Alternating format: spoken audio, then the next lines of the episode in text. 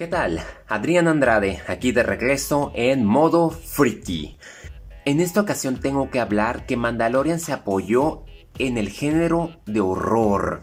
Así es. En sus 40 minutos tenemos fácilmente una secuencia escalofriante con la peor pesadilla posible que pudo haberse embarcado este mandaloriano y fue nada menos que una especie de araña monstruosa, alienígena, que ponía huevos bastante similares a los a los xenomorfos. O, eran, o a los facehuggers para ser más exacto. Eran horribles esas cosillas. A mí que me dan tanto miedo las arañas, pero hubo secuencias bastante entretenidas. Hubo una masacre con lanzallamas y todo.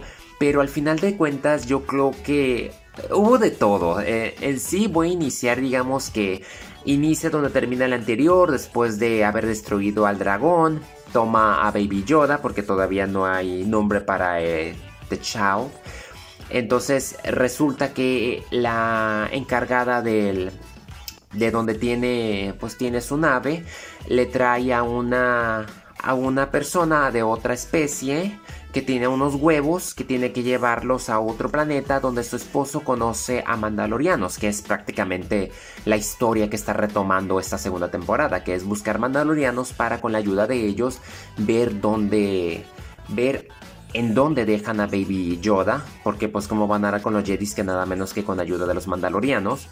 Entonces en el trayecto se encuentran con la, la nueva república. Dogs ex Queens que le están pidiendo una especie de pasaporte. A mí se me hace que las políticas de migración están muy duras por parte de la nueva república. O sea, apenas tomaron el poder y ya son duros con los viajeros. Entonces, de, como no tiene una nueva baliza, no tiene una nueva señal el mandaloriano, pues decide esquivarlos. Esto lo siguen, en el proceso la nave sufre pésimos daños, termina en una cueva en otro planeta desconocido donde Baby Yoda hace de los suyos al estarse comiendo los huevos, que era muy divertido, o sea, Baby Yoda no tiene emociones. Y tengo que decirlo, es que el final fue muy divertido, o sea, después de todo por lo que atravesaron este trío de personas inesperadas, o sea, Baby Yoda voltea al final y ve a la, pues a la madre abrazando los huevos. Y Baby Yoda tiene un gesto muy triste, entonces yo me quedé y dije, pobrecito, a lo mejor se siente mal porque se estuvo comiendo los futuros hijos. Y no, este tenía uno y se lo come al final. O sea, tengo que admitir que lo que es Joe Favreau y Dave Filoni son muy creativos sacan unas secuencias que de verdad te quedas wow, o sea, muy directo, muy gracioso, como al principio cuando le destrozan su speeder que deja jetpack y yo dije, híjole, ya se quedó sin el sin el jet ese volador y no, resulta que al asaltante lo manda volando y lo deja caer, literalmente. Este segundo episodio de la segunda temporada tomó un rumbo que se inspiró bastante a cuando estaban en Clone Wars los, Yonis, los aquellos bestias que se van por los túneles. Tuvo esa especie de vibra. Me gustó también ver los efectos especiales, en especial la nieve que tenía el casco. O sea, estaba haciendo frío sin dudar. Y Baby Yoda sigue siendo un encanto de ver. O sea, cuando entran a la nave y este se va llorando como un bebito. O sea, está bien canijo. Me he dado cuenta que han estado guardando mucho el aspecto de la fuerza. Ya no ha recurrido a ella. Yo sé que es un episodio muy tranquilo.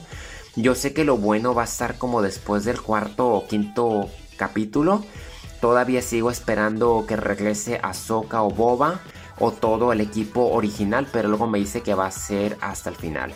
Ya mero está por llegar Disney Plus, otra fase más, otro catálogo que vamos a tener y pues yo ya soy suscriptor, así que pues el modo freaky va a estar a todo lo que da.